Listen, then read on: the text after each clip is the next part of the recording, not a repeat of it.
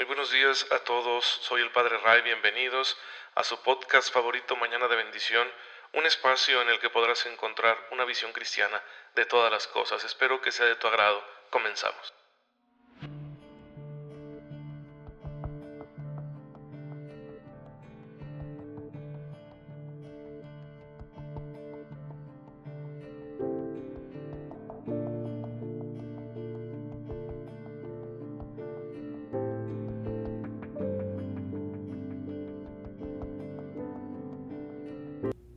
Muy feliz martes a todos ustedes que tienen la bondad, la amabilidad de escucharme mañana con mañana para recibir este mensaje inspirado en la palabra de Dios y en la bimilenaria enseñanza de la Iglesia. Hermanos, en este día la Iglesia nos invita a recordar a los santos niños mártires tlaxcaltecas. Fíjense que a la llegada de los españoles inició inmediatamente la labor evangelizadora de la Iglesia. A los conquistadores les acompañaban sacerdotes, frailes, que se dedicaron pues a extender el mensaje de Jesucristo en estas tierras desde que las pisaron. Pronto se familiarizaron con la cultura, con la gente, con las lenguas y empezaron a evangelizar y uno de los primeros conversos fueron entre los tlaxcaltecas que habían sido aliados de los españoles en el derrocamiento del, del imperio azteca, pues ellos recibieron muy bien el Evangelio y empezó a haber conversiones. Sin embargo, algunos se resistían y reaccionaron con violencia, ante la predicación de la nueva religión, de la nueva fe, y por eso pues hubo episodios como este. Estos niños fueron asesinados por causa de su fe. Uno de ellos, Cristóbal, pues trató de evangelizar a su papá, su papá reaccionó con violencia y lo mató. Fueron los primeros habitantes de lo que hoy es Latinoamérica que dieron su fe, que dieron perdón su vida, su sangre, por la causa de Jesucristo, por el Evangelio. En fin, hermanos, siempre cuando se predica el Evangelio habrá respuestas hostiles y por eso algunos pues pierden la vida en ese proceso porque se desatan persecuciones por quienes no quieren esta buena noticia y lastiman a los creyentes. Es un riesgo al que estamos expuestos siempre. Quizá ahorita nuestra sociedad, que nominalmente es católica, que tiene una larga tradición católica, pues decimos, no, no nos va a pasar esto, pero puede suceder. Ya ha pasado en otras épocas de la historia, pasó en el episodio del conflicto cristero y en el mundo sigue pasando en naciones, en Medio Oriente, en África, en China, en la India, etc. Así que siempre es una posibilidad dar el supremo testimonio por Cristo y nosotros debemos orar por aquellos que son perseguidos a causa de su fe y sentirnos inspirados por el ejemplo de ellos, pues para no ceder ante los pequeños martirios que tenemos todos los días, ¿no? De quizá algún señalamiento, algún desprecio que nos hacen por ser creyentes, algún cuestionamiento hostil, eh, alguna humillación o que nos rechazan, nos marginan, que hay críticas a veces muy crueles, ¿verdad?, hacia nuestra fe, hacia nuestra vida, hacia nuestros valores. Bueno, pues entender que es parte de. Si hicieron así con el Maestro, pues ¿cómo no lo van a hacer? Con quienes somos sus discípulos, que somos somos pecadores. Nosotros no vivimos a la perfección el amor de Dios como Él lo vivió. Lo intentamos con sinceridad, con mayor o menor esfuerzo, pero en fin, a veces también somos víctimas de esos pequeños martirios. Hay que saberlos ofrecer. No hay que renegar, no hay que protestar, mucho menos ponernos en el nivel de contestar, ¿verdad?, de la misma manera a quienes nos ofendan por nuestra fe. Y bueno, pues dejar que el Espíritu Santo nos ayude, nos ilumine y nuestro testimonio, aunque lo creamos o no, va a arrastrar a muchos a la fe. Cuando se ve que alguien, ¿verdad?, soporta con paciencia estas contrariedades y que sigue siendo coherente con su fe, pues sin duda que va a atraer a otros al reino de Cristo. Y es importante dejar que así sea. Es importante eh, dar pues este testimonio de humildad cuando somos rechazados, cuando somos perseguidos a causa de nuestra fe. Pero bueno, hermanos, hay que vivir nuestra fe coherentemente, porque si no, pues eh, claro que no, no va a haber martirio santo, ¿sí? Hay que vivir nuestra fe coherentemente. Cuando nos critican por ser hipócritas o incoherentes, por ser incongruentes con lo que creemos, pues eso no es martirio, ¿verdad? A veces tienen razón. A veces no nos comportamos a la altura de la fe que decimos profesar, y está bien, digo, somos imperfectos, todos estamos en proceso de santificación. Pero pues una crítica que nos ganamos a pulso de esa manera, ok, pues decir, es mi culpa. Sí, yo, yo provoqué esto porque me la paso pregonando que soy cristiano, que soy católico, y luego pues al cometer este error, al dejarme llevar por esta pasión desordenada, por el calor del momento, al no tener control de mis emociones, etc., pues di mal ejemplo, ¿sí? lo reconozco, lo acepto, me humillo ante Dios y busco recomenzar. Eso es muy importante. Y claro que nuestra coherencia de vida pues tiene que ser en la observancia de los mandamientos, que es lo que estamos estudiando aquí en Mañana de Bendición y estamos analizando el primer mandamiento porque cada uno lo vamos a ver hasta sus últimas implicaciones. Queremos que no queden dudas. Ya vimos que parte de este mandamiento es la adoración, es decir, ese amor tan especial que le damos solo a Dios. Luego hablamos también de la oración, porque adorar es permanecer en, la relación con Dios y para que la relación se dé, pues significa que hay que tener comunicación y esa comunicación que tenemos con Dios es la oración. Y hablamos del sacrificio, es decir, de aquellos ofrecimientos que hacemos para estar más unidos a nuestro Dios. Y el día de hoy nos toca hablar de los votos y las promesas. Los votos y las promesas son una larga tradición que ya estaba presente en el pueblo de Israel, en la espiritualidad de los israelitas, de los judíos. Se hacían votos y se hacían promesas, con tal de obtener de Dios, ¿verdad?, una bendición o para expresar gratitud hacia Él, para demostrar que se le quería seguir de manera más radical. Y, y esto es perfectamente válido también para nosotros como cristianos.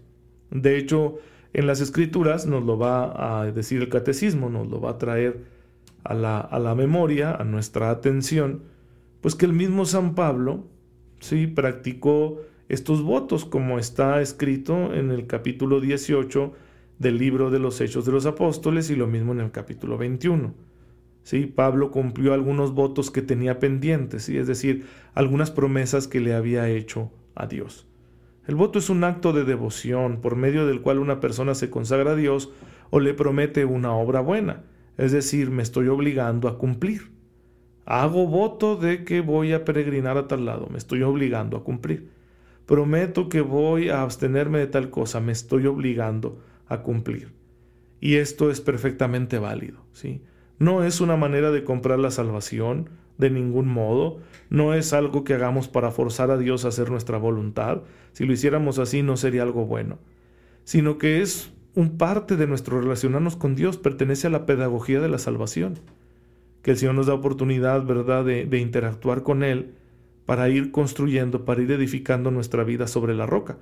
Y por eso le queremos a veces consagrar nuestra vida de una forma más plena, explícita o queremos hacerle alguna promesa porque los que se aman se hacen promesas, ¿no? Nosotros somos herederos de las promesas divinas. Por eso Pablo, que ya era un seguidor de Jesús, consciente, apóstol del Señor, bueno, no tuvo reparo en cumplir aquellos votos que había hecho como judío y fue a Jerusalén a cumplirlos. Así nosotros también tenemos ese derecho. Ahora bien, la Iglesia reconoce de manera especial aquellos votos o promesas que se realizan en el cumplimiento de lo que llamamos los consejos evangélicos.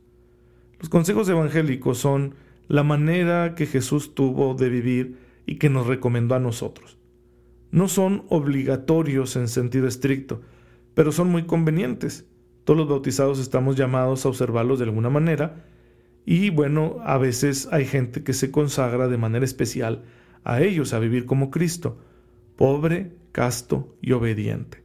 Es decir, a un desposeimiento, un desapego consciente, práctico, real de los bienes, renunciar, por ejemplo, a tener propiedades, eh, a vivir una vida de, continencia sexual, ¿sí? cuando nos consagramos en celibato, a vivir una castidad perfecta. También cuando eh, tenemos la obediencia, es decir, bueno, me someto a la autoridad de otro, para que a través de él Dios me guíe y me, enseñe a servir. Entonces siempre en la iglesia desde el principio ha habido personas que se han comprometido de esta manera con votos y promesas. Ya en, los tiempos del Nuevo Testamento, en los tiempos de Pablo y los discípulos de Pablo, encontramos que algunas comunidades cristianas, las viudas se decidían quedarse viudas. ¿sí? Y, y trataban de esa manera de dar testimonio de Cristo. Después, mm, más adelante, empezaría las vírgenes, mujeres, muchachas vírgenes que decían, yo así me quedo, por Cristo. Luego, como dice nuestro Señor en el capítulo 19 de San Mateo, siempre habrá hombres dispuestos a renunciar al matrimonio por el reino de los cielos. Gente que se queda célibe, como Él. Cristo hizo esa opción. Entonces, hombres y mujeres creyentes hacemos estas opciones y las hacemos públicamente mediante un voto, mediante una promesa. Por ejemplo, yo he prometido vivir en celibato y en obediencia a mi obispo. ¿Sí? Una hermana religiosa ha prometido consagrar su virginidad a Cristo. Ha prometido vivir en pobreza, en desposeimiento de, de propiedades, etc. En fin. Y todo esto la iglesia lo reconoce y lo regula. La iglesia pide que quienes nos comprometamos en, de esta manera, pues seamos coherentes y demos de esa forma testimonio, ¿sí? Ante los demás, ante el resto del pueblo de Dios, demos de esa manera testimonio de el valor que tienen estos consejos evangélicos. Y es importante porque los consejos evangélicos tienen una función diversificada. En primer lugar, invitan a todos a un amor más radical al Señor. En segundo lugar, nos muestran que solo dependemos de Dios. Y en tercer lugar, pues indican la clase de vida que tendremos, la clase de existencia que tendremos en el cielo, sin propiedades, sin relaciones de dependencia sexual y en completa obediencia a la voluntad de Dios. Por eso estos votos de los consejos evangélicos son un signo, son un signo de lo que vendrá después, un signo escatológico, un signo de las cosas venideras. Todo esto nos lo dice el Catecismo en el número 2103. Les invito a que lo lean, nos trae una cita ahí del Código de Derecho Canónico y otra cita de un documento del Concilio Vaticano II que se llama Lumen Gentium, en latín, Luz de las Naciones, esto quiere decir el título Lumen Gentium, Luz de las Naciones, y que habla sobre, sobre el ser y quehacer de la Iglesia y reconoce que en la Iglesia coexisten diversas vocaciones. Algunos de ellos, de las personas, ¿verdad?, vocacionadas, bueno, pues quieren vivir los consejos evangélicos de esta manera, como lo acabo de explicar. En síntesis, amar a Dios sobre todas las cosas puede tomar una forma muy concreta en la vida de cada quien. Y por eso hay personas que para cumplir con este mandamiento hacen un voto o hacen una promesa. Entonces, en el nombre del Señor se puede hacer esto, es completamente legítimo y bueno, de esa manera podemos nosotros observar los mandamientos, podemos cumplirlos ya, ya de una forma muy personal. Mi manera concreta de amar a Dios. Tu matrimonio es una manera concreta de amar a Dios. Tu consagración que hiciste ahí en la parroquia a Jesús por María es una manera concreta de amar a Dios. Tu pertenencia a la Orden Franciscana Seglar es una manera concreta de amar a Dios. El que eres caballero de Colón, o perteneces a la adoración perpetua, o estás en la guardia de honor del Sagrado Corazón, o en fin, ¿verdad? O tu, tu labor con los pobres, tu labor en esa organización no gubernamental, en ese instituto de beneficencia, en la pastoral social de la iglesia, es una manera concreta de amar a Dios sobre todas las cosas. Aquí ya cada uno responde según el Espíritu le llama, según el Espíritu le inspira, según el Espíritu le mueve. Y esto es muy bueno porque enriquece a toda la iglesia. Pues bien, queridos hermanos, es preciso que cada uno vaya descubriendo estas maneras concretas de amar a Dios porque el mandamiento es el más importante pero luego iremos viendo los siguientes mandamientos, así que no se pierdan ustedes mañana de bendición, ya saben que cualquier duda me hacen llegar un mensajito a la página de Facebook Padre Ray. Por hoy vamos a terminar, vamos a darle gracias a Dios. Señor, te bendecimos, porque en tu infinito amor nos concedes amarte y servirte de tantas formas posibles. Concédenos tu gracia para que en todo momento seamos capaces de cumplir con tu voluntad. Tú que vives y reinas por los siglos de los siglos. Amén. El Señor esté con ustedes. La bendición de Dios Todopoderoso, Padre, Hijo y Espíritu Santo, descienda sobre ustedes y los acompañe siempre. Nos vemos mañana si Dios lo permite. Rueguen por mí, yo lo hago por ustedes y no se olviden de incluir en sus oraciones a todos los enfermos. Hasta mañana.